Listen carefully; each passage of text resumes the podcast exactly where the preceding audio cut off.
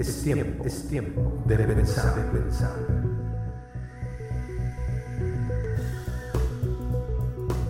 Muchacho, estudio. Vamos a comenzar el estudio del día de hoy. Vamos a considerar hoy Mateo 11. Es, es una parte muy, muy hermosa de la Biblia. Bueno, toda la Biblia es hermosa, pero hoy vamos a ver un, un detalle que puede causarnos, eh, puede ser muy interesante. Es, un tema que tiene que ver con Juan el Bautista y con Jesús. Nuevamente regresamos a esa, a esa parte. Recordarán que, que hubo un tiempo que lo estuvimos comentando, pero vamos a ver otro capítulo que es sumamente descriptivo.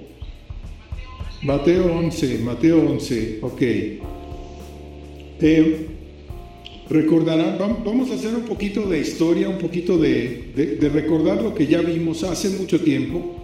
Habíamos comentado de que Juan el Bautista eh, había nacido muy cerca del nacimiento también de Jesús y que Juan el Bautista era, eh, además de ser contemporáneo, pues tenía una relación familiar, ya que María y Elizabeth, que eran la madre de Juan, pues tenían cierto parentesco, ¿no? ¿Sí se acuerdan de eso? Hablamos de que, de que el Espíritu Santo se movió y pues les, les fue indicando eh, cómo iban a ser el niño, me refiero a Juan, y, y este tipo de cosas sucedieron. Y pues podemos recordar varias cosas, entre ellas que Juan, ya cuando comenzó su ministerio Jesús, pues Juan estaba allí con él y lo estaba bautizando en el río Jordán. Se acordarán que, que la Biblia relata que eh, el Padre allí, cuando Jesús dijo, eh, deja que aquí, que, cumplamos toda justicia, porque Juan le decía que no debía eh, bautizar a Jesús, sino Jesús bautizarle a él, ¿se acuerdan? Él, él, le dijo, deja porque así conviene que cumplamos toda justicia, son palabras de Jesús. Y él le dijo, este, bueno, ¿qué? Pues si tú lo dices, entonces pues te bautizo, ¿no? Y lo bautizó. Y después de eso, Juan fue testigo de algo maravilloso, que el Espíritu de Dios eh, descendió sobre Jesús como paloma y que se oyó una voz del cielo que decía, este es mi Hijo amado en quien tengo complacencia. Fue algo que vimos y fue un testimonio pues muy fuerte porque allí se manifestó pues el Espíritu Santo de Dios, el Padre, hablando desde el cielo y el Hijo en un mismo momento, recuerdan.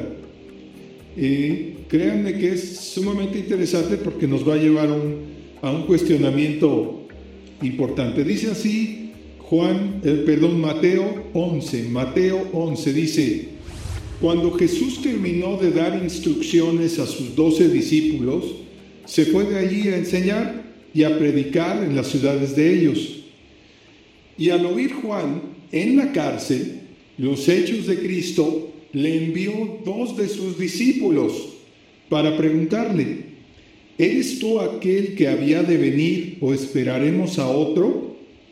Respondiendo Jesús les dijo, id y haced saber a Juan las cosas que oís y veis.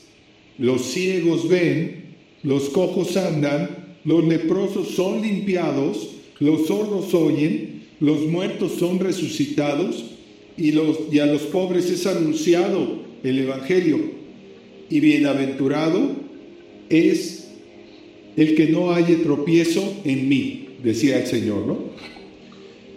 Si se dan cuenta aquí hay algo muy interesante que escarbándole te, te darías cuenta rápidamente. Juan está en la cárcel, ya pasó tiempo su ministerio, el ministerio de Jesús, pues ya está avanzado, ¿no? Y Juan, desde la cárcel, envía a dos personas a preguntarle a Jesús, ¿eres tú aquel que había de venir o esperaremos a otro? ¿Qué pregunta? Esto es lo que debe llamarnos la atención. Si Juan anunció a Jesucristo desde que nació, dijo, dio de patadas en el vientre de su mamá, cuando, cuando el Espíritu Santo se movía y, y les, les, llevó a, a, darse cuenta que todo esto era planeado por el Espíritu de Dios. Después, pues le acompañó en su ministerio, seguramente también lo acompañó en su infancia y en su adolescencia, porque eran relativos, eran familiares. Y después, ya cuando comienza su ministerio, pues Juan anuncia a Jesucristo, ¿no? Entonces, ¿cómo es que este Juan, que ahora está en la cárcel por causa del Evangelio, eh, pues cómo es que pregunta, ¿eres tú aquel que había de venir? O sea, le está preguntando directamente a través de dos terceras personas si él era el Mesías, el Mesías esperado. Y, y déjenme decirle que hay dos teorías sobre de esta situación, ¿no? La primera teoría es que, vamos a, vamos a diferenciarla bien, esta es la primera teoría es que Juan hubiera flaqueado en su fe. Y la segunda teoría es que estaba llevando a sus propios discípulos, que eran eh, discípulos del Evangelio también, a confirmar que Jesucristo era el, el Mesías. Llama poderosamente la atención el hecho de que Juan pregunte esto, y sobre todo que envíe personas a hablar con Jesús al respecto, ¿no? Entonces, el verso 7, ahorita, ahorita analizamos esas dos, esas dos posibilidades que se abren allí, porque realmente nos van, a, nos van a ministrar, nos van a apoyar en crecimiento a nuestra fe. Dice el verso 7 de Mateo 11, mientras ellos se iban, comenzó Jesús a decir a Juan, a decir de Juan a la gente, ¿qué salisteis a ver al desierto? ¿Una caña sacudida por el viento? ¿O qué salisteis a ver? ¿A un hombre cubierto de vestiduras delicadas? He aquí, los que llevan vestiduras delicadas en las casas de los reyes están. ¿Pero qué salisteis a ver? ¿A un profeta? Y ahí contesta Jesús, sí, os digo, más que un profeta porque este es de quien está escrito, he aquí yo envío un mensajero delante de tu faz, el cual preparará tu camino delante de ti. Esta parte es también muy reveladora. La voy a, me voy a regresar un poquito porque al leerla de corrido, pues a veces se nos escapan cosas. Aquí Jesús está hablando de Juan, de aquel que había enviado a los dos discípulos a preguntarle quién era, ¿no? ¿Quién era él? Y les está diciendo que ese Juan que está en la cárcel es más que un profeta.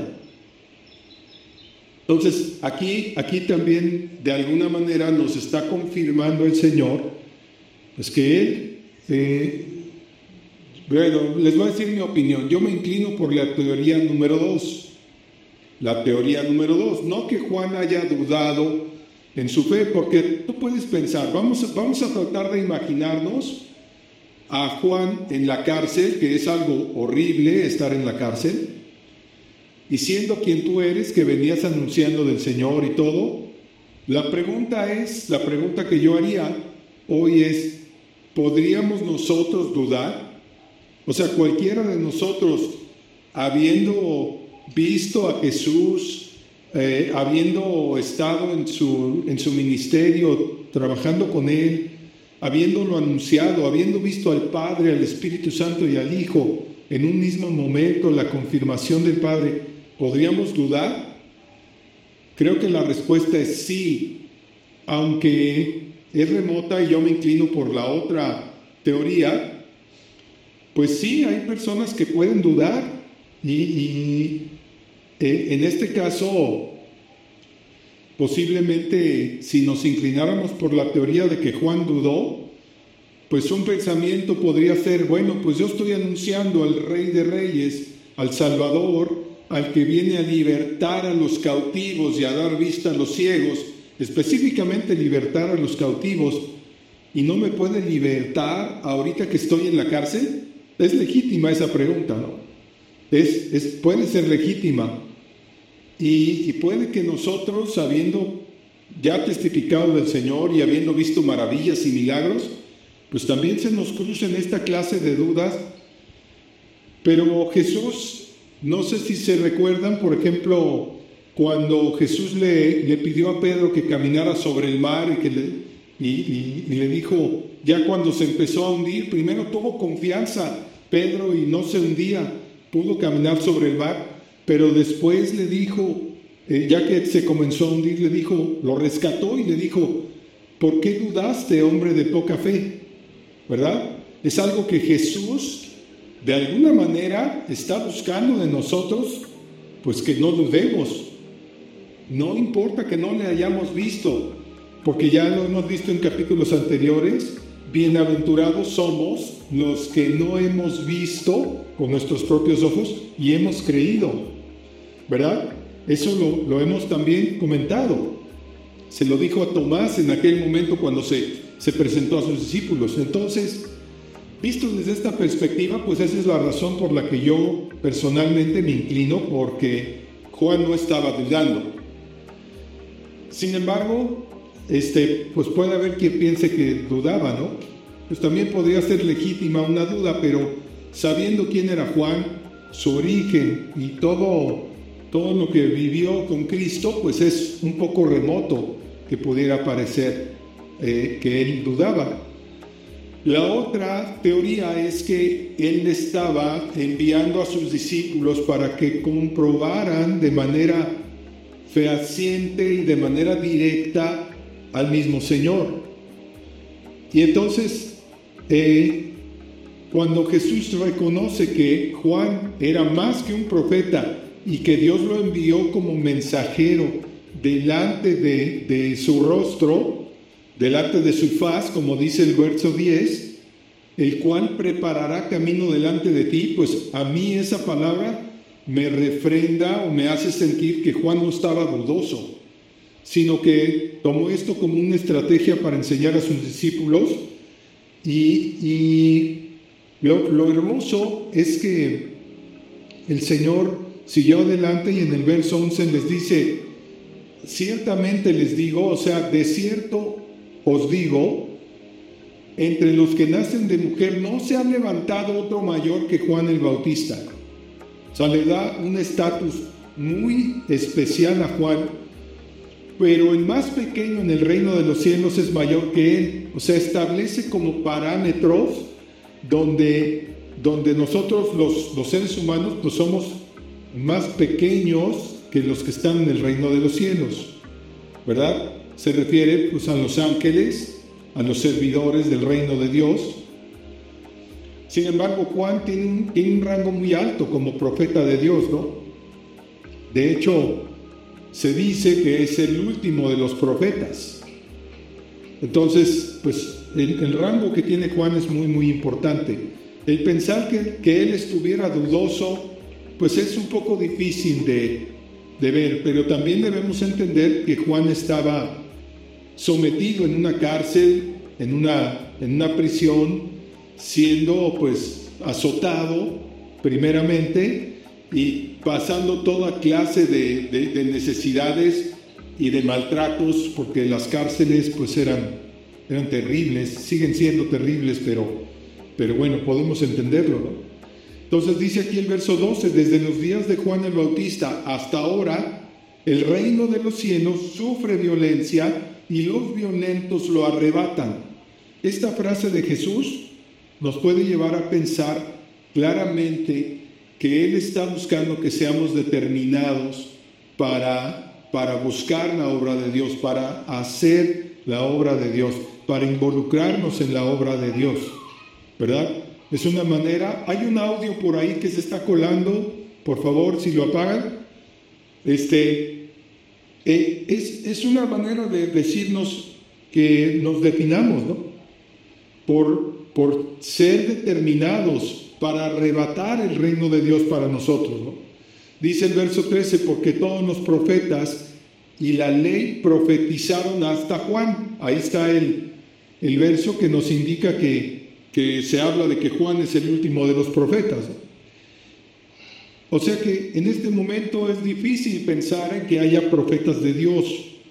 Sin embargo, la Biblia nos enseña que Dios levantó cinco ministerios claramente eh, establecidos, ¿no? Y es, e incluye los profetas.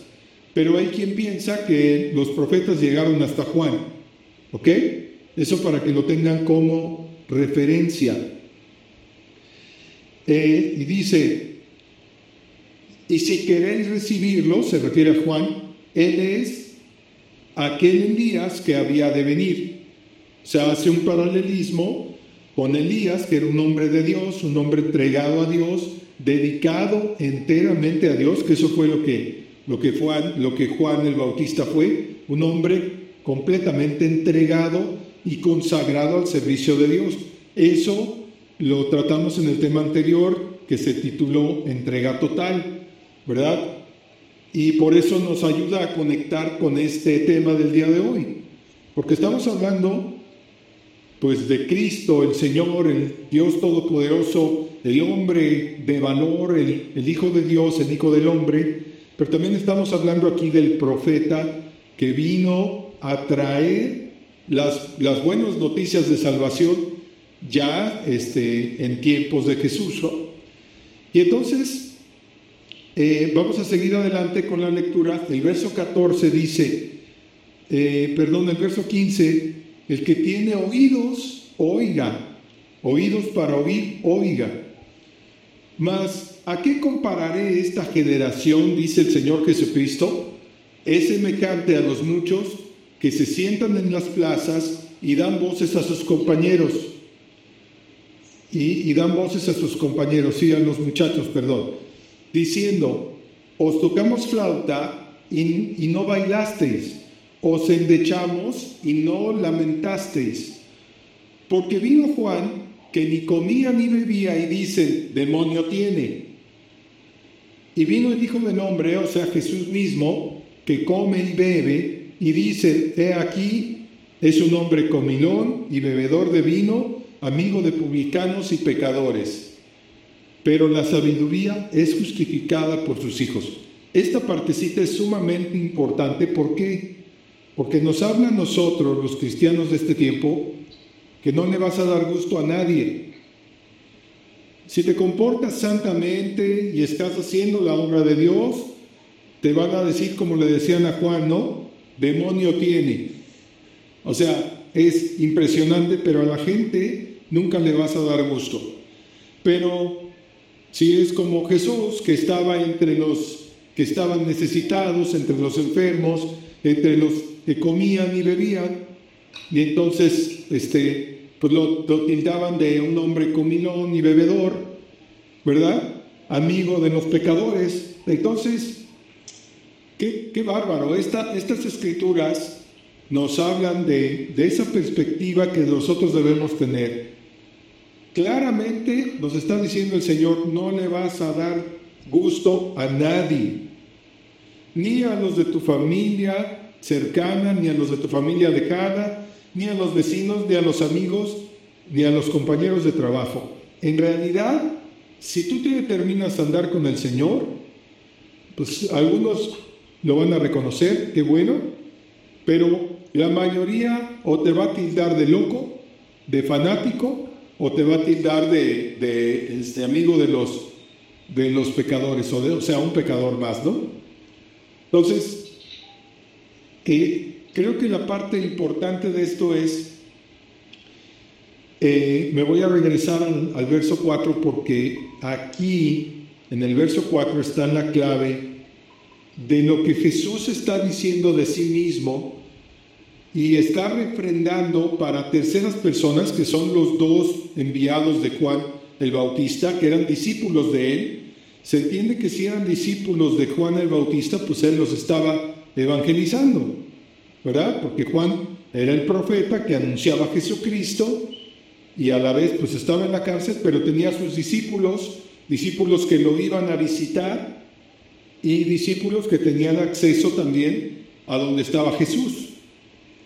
Entonces, el verso 4 es sumamente importante y nos va a referir a esta manera de responder de parte de Jesús, que Jesús respondía con una sabiduría impresionante y respondía con la misma palabra de Dios. Lo que él respondió en el verso 4 está en Isaías 61.1. A mí me, gustaría mucho que lo, que lo buscaran, por favor. Isaías 61.1. ¿Por qué tiene gran, gran trascendencia este, este verso? Porque Jesús respondía con total sabiduría de la palabra de Dios. Ya hemos citado en muchas ocasiones que Jesús es el verbo de Dios, el verbo encarnado, Él es la palabra de Dios. Pues lo, obviamente Él va a responder con la palabra, porque Él es la palabra encarnada, Él es, él es la Biblia encarnada, ¿no? Entonces, vamos a, a leer Isaías 61, por favor. Dice así, es tan bonito esto porque de alguna manera nos muestra que el Señor, pues, responde no lo primero que le viene a la mente, sino la palabra que sale de la boca de Dios. Aquí esta es una palabra profética. Recordemos que Isaías estaba a 750 años antes de, me parece que eran 750 años antes de, del Señor Jesucristo. Entonces, esta palabra que está registrada en el libro de Isaías, inspirada por Dios, se refiere precisamente al Señor Jesucristo que va a nacer de una virgen y todo. Ahora, aquí nos está refiriendo qué iba a hacer Jesús en su tiempo en la, en la obra del ministerio del Evangelio, ¿no?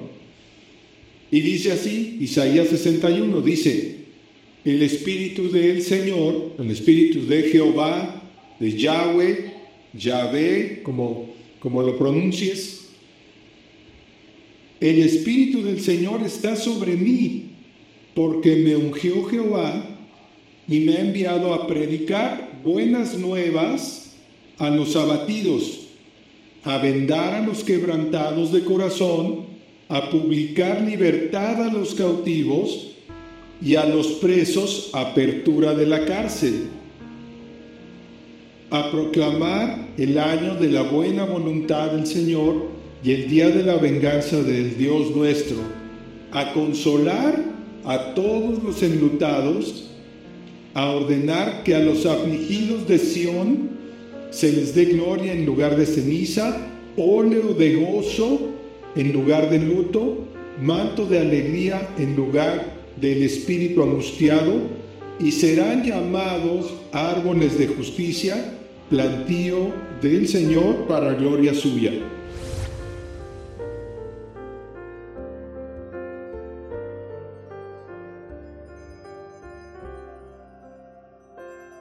Atrévete a leer y cambia tu destino. La Biblia es la voz de tu Creador y tiene todo el poder de su Espíritu para que tengas vida abundante. Este maravilloso libro te hará saber quién realmente eres y cuál es tu destino eterno. Sobre todo te mostrará quién es Dios y su plan eterno para ti. Siempre recomendaremos que sea tu fuente suprema de sabiduría, así que no tardes en conocerla. También hemos escrito varios libros que te pueden ayudar a crecer en tu relación con Dios porque en ocasiones las experiencias de otras personas nos enriquecen grandemente, si es que están basadas en la sana doctrina bíblica. Encuéntralos en Amazon Libros, en el enlace tini.cc diagonal mismo que dejamos escrito en la descripción. Es, este contexto es exactamente la misma respuesta que Jesús le está dando a los dos discípulos de Juan que fueron a preguntarle si él era el Mesías.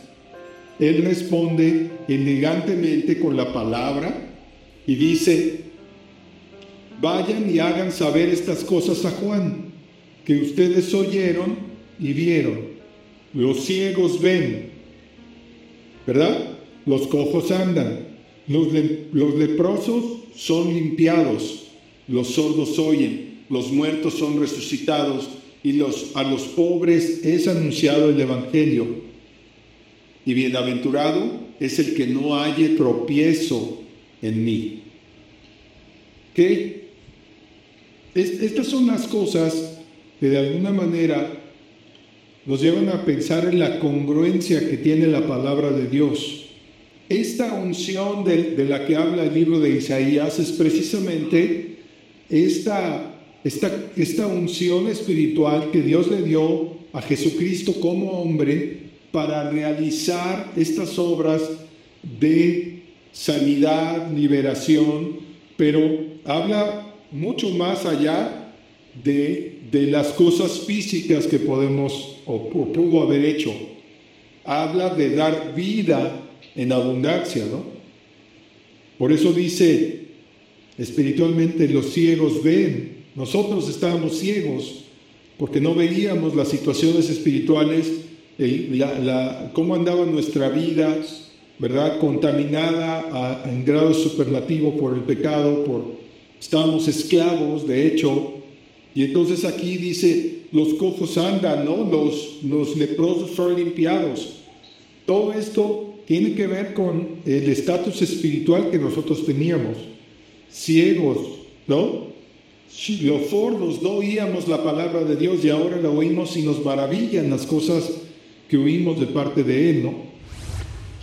Entonces, de alguna, de alguna manera, este tipo de, relatos, pues por una parte nos ayuda a definirnos, bueno, ¿cuál es la teoría sobre la cual te vas a, a fundamentar, no?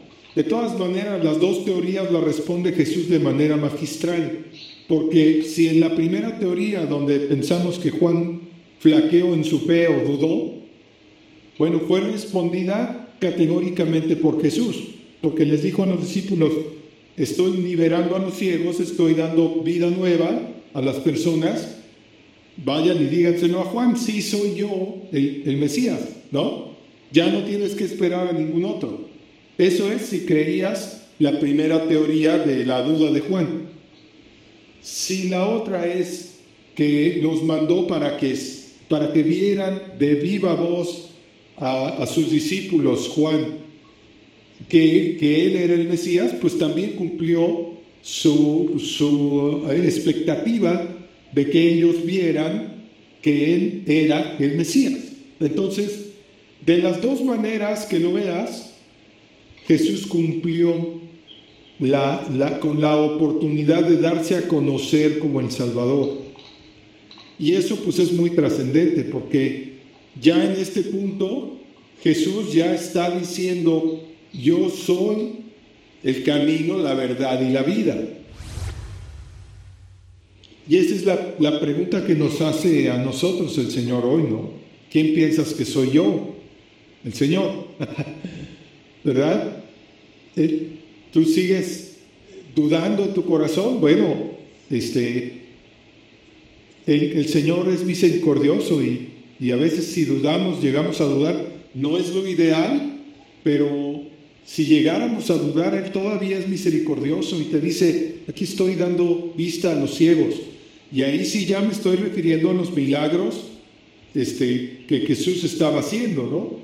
Tales como obrar sanidades y milagros y prodigios, tales como alimentar a miles de personas con dos panes y, cinco peces o o sea, este tipo de cosas, eh, sanar a los ciegos, o sea, se oye, se oye muy fácil cuando lo decimos a la letra, pero es algo maravilloso, ¿no?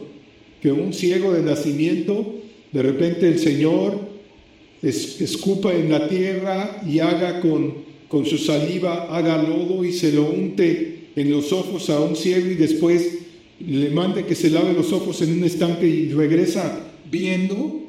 Eso eso es, algo maravilloso. Hoy por eso nosotros, los cristianos de este tiempo, sabemos que Dios puede operar sanidades milagrosas en cualquier momento, en cualquier persona. Pero hay algo también que se llama la voluntad perfecta de Dios. Hemos tenido personas cercanas que el Señor no los sanó, sin embargo sabemos que ellos fueron a la presencia del Señor. Ahora, también hemos visto personas que han sanado. Y es maravilloso. Yo, lo vi con mi madre por muchos años. El Señor le dio una extensión de vida este, larguísima, larguísima, porque cuando estuvo en, el hospital hace muchísimos años este, con un tumor de 8 kilos y, perdió los sentidos y perdió los signos vitales y los médicos dijeron no hay esperanzas para ella y a la mañana siguiente ya estaba en su cuarto hablando con nosotros, pues de otra manera no entiendo yo qué puedo hacer un milagro, yo lo vi con mis ojos.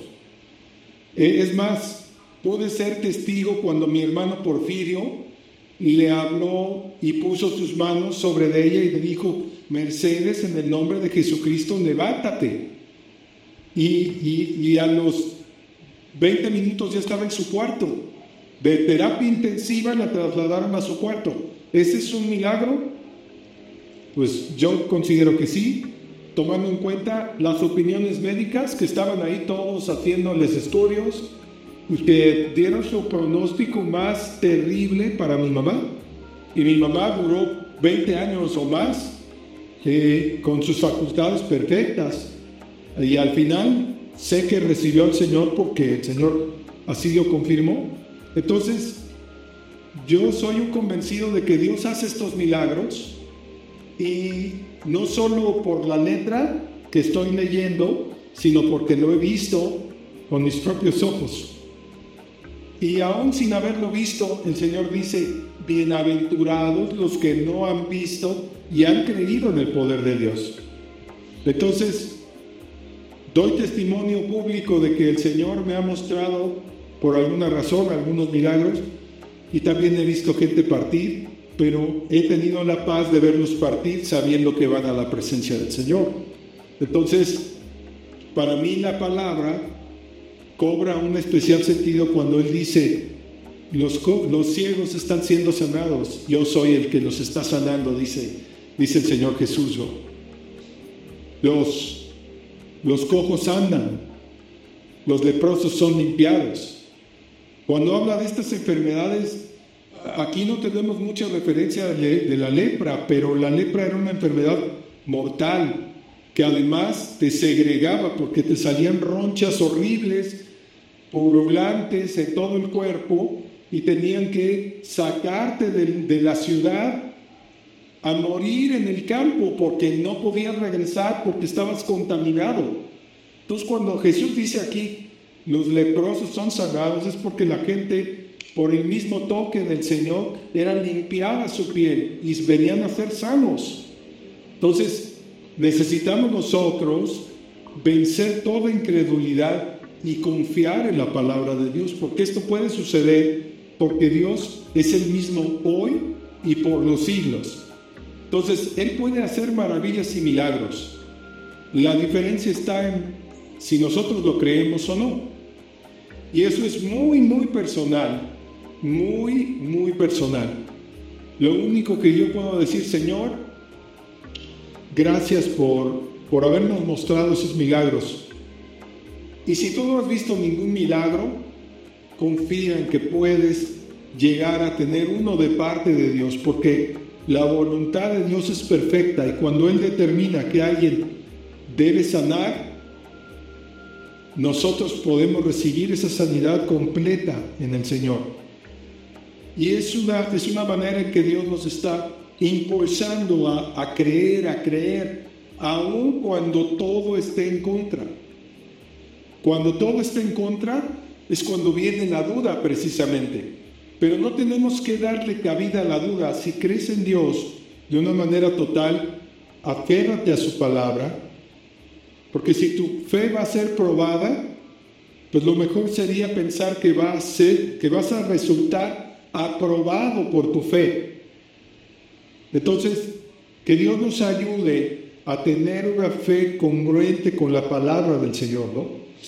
Y estos estudios pequeños que de alguna manera nos abren los ojos, nos están impulsando a tener una fe a prueba de todo. Cuando la fe es probada es cuando realmente te quedas solo. Aunque tienes familia y tienes todo, cuando tu fe es probada estás a solas con Dios. Es una realidad y yo nunca podría decir que cuando vienes a Cristo se te acaban los problemas. En realidad, si llegas a tener una vida bendecida, gloria a Dios. Pero si empiezas a tener situaciones que a muchas personas que vienen al Evangelio y que dicen, ay, antes me iba súper bien y ahora que estoy en el Evangelio, pues me estoy enfermando, me está yendo mal económicamente. ¿Sabes qué? Dale gloria a Dios porque el Señor está probando tu fe. Y está probando tu fe y quiere que seas aprobado. Pero eso está en ti.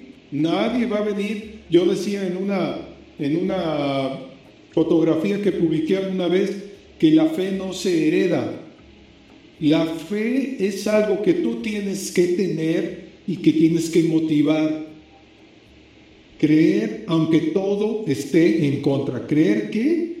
Creer en Jesucristo como Señor y Salvador, como Dios Todopoderoso y Eterno.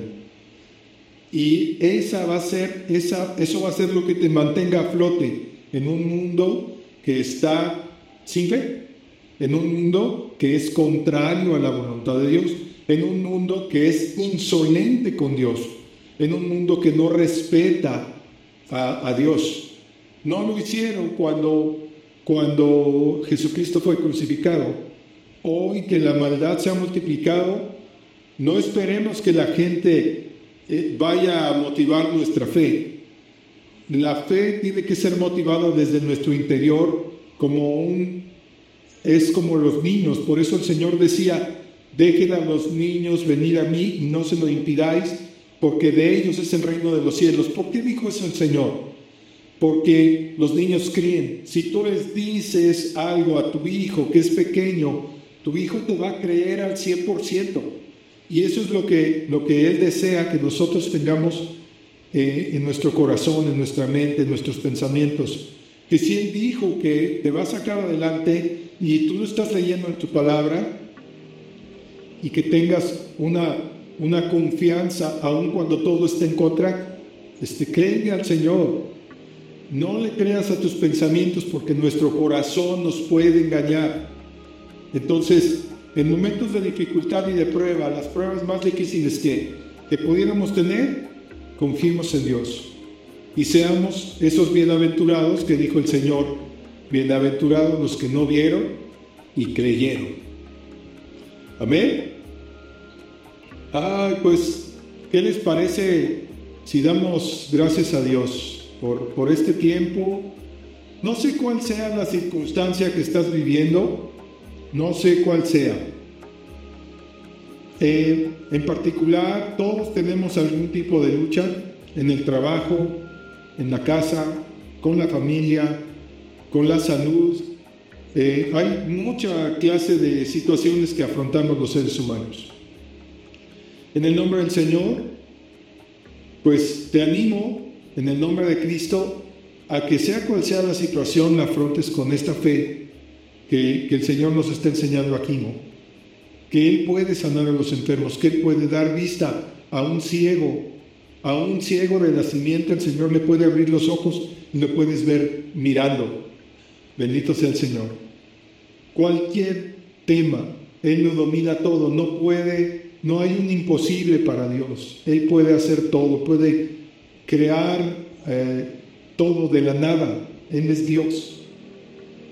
Entonces, demos gracias al Señor esta tarde y que, Dios nos ayude a incrementar nuestra fe y que lleguemos a, una fe tan fortalecida que, el Señor, que el Señor nos mire con agrado, ¿no? Así que vamos a orar y vamos a darle gracias al Señor por estas cosas y a bendecir su nombre. Señor, te damos gracias en toda la extensión de la palabra nos declaramos dependientes de ti, Señor.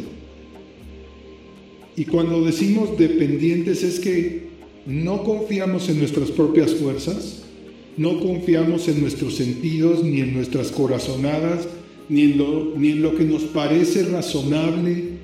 Señor, esta tarde solamente confiamos en tu palabra, en tu palabra escrita que está registrada en la Biblia Señor, hay múltiples temas que se tratan en tu palabra. Por eso necesitamos estar en comunión contigo, Señor, y conocerte a través de ella. Te damos gracias por cada palabra que expresa y cómo nosotros podemos confiar al 100% en la palabra que permanecerá por siempre, que es tu palabra, Señor, tu palabra eterna, que es más cortante que toda espada de dos filos y penetra en nuestros corazones para discernir lo que hay en nosotros, Señor, para clarificarnos lo que hay en nosotros. Ayúdanos a entrar en una, en, en una credibilidad total de lo que tú has dicho, Señor. Y no permitas que ninguna duda venga a, a quitarnos la paz de tu Espíritu, Señor, y que nuestra fe sea total, Padre. Vienen tiempos donde los cristianos tenemos que ser más entregados, ser más determinados a creer y a conocerte, Señor. Y eso es lo que te pedimos hoy, que nos ayudes en nuestra debilidad, que nos des más hambre de ti, Señor, más hambre de tu palabra, más hambre de conocerte a través de lo que tú dices, de lo que tú nos expresas en los hechos que estás diciendo, Señor. Cuando dices que los muertos son resucitados, Señor, eso es emocionante, Padre, porque sabemos que, que la muerte es un estado y saber que tú resucitaste de entre los muertos y que tú pudiste resucitar a Lázaro, resucitaste a, una, a la hija de Jairo, resucitaste a muchas personas allí, Señor. Y hoy tú lo puedes hacer también porque sigues siendo el mismo Dios. Pero nosotros necesitamos creer estas cosas que se dicen en la Biblia y necesitamos esta dimensión de fe, Padre. Queremos entrar en esa dimensión de fe. Capacítanos, ayúdanos, porque con tener una poca fe tú haces grandes maravillas. Pero ¿qué tal si nuestra fe creciera de tal manera que pudiéramos hacer cosas prodigiosas en tu nombre y para tu gloria? ¿Qué tal eso, Señor? Así que esta, este tiempo es dedicado a, pedirte que tú nos ayudes a fortalecer en lo más interno de nosotros y a desechar todo viento de duda, porque los vientos de duda que entran a nuestra mente, Señor, sabemos que no proceden de ti. Proceden de nuestro enemigo, el enemigo de nuestras almas. Y queremos nosotros, Señor, ser hombres y mujeres de fe para que tú te agrades de tu iglesia en Cancún, Señor. En el nombre de Jesús, te damos gracias te bendecimos porque esto cobra una importancia muy fuerte para nosotros este día. Y pues solamente eso, Señor. Queremos dar gracias por tu valiosa y hermosa y indescriptible presencia y seguridad de tu Evangelio. La seguridad de que nos has comprado con tu propia sangre, Señor. Que somos propiedad tuya, Señor. No nos pertenecemos a nosotros mismos te pertenecemos a ti, Señor. Y en esa dependencia nos queremos eh, quedar ahí, Señor, contigo, adorándote y expresándote nuestra necesidad de ti. En el nombre precioso de Jesús, atesoramos esto y te brindamos toda, toda nuestra exaltación y todo, todo lo que podemos darte de pensamientos, de actitudes, y de bendición para ti, Señor. En el nombre de Jesús. Amén.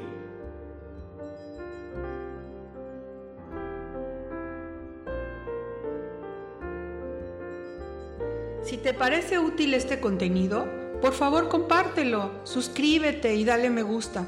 Con esto ayudarás a más personas a ser transformadas por medio de la renovación de su entendimiento. Recuerda que tú puedes ayudar a salvar una vida porque ahora sabes y crees que solo Cristo salva. Muchas gracias. Bien amigos, eso fue todo por hoy desde Cancún, Mushaki. Hasta pronto.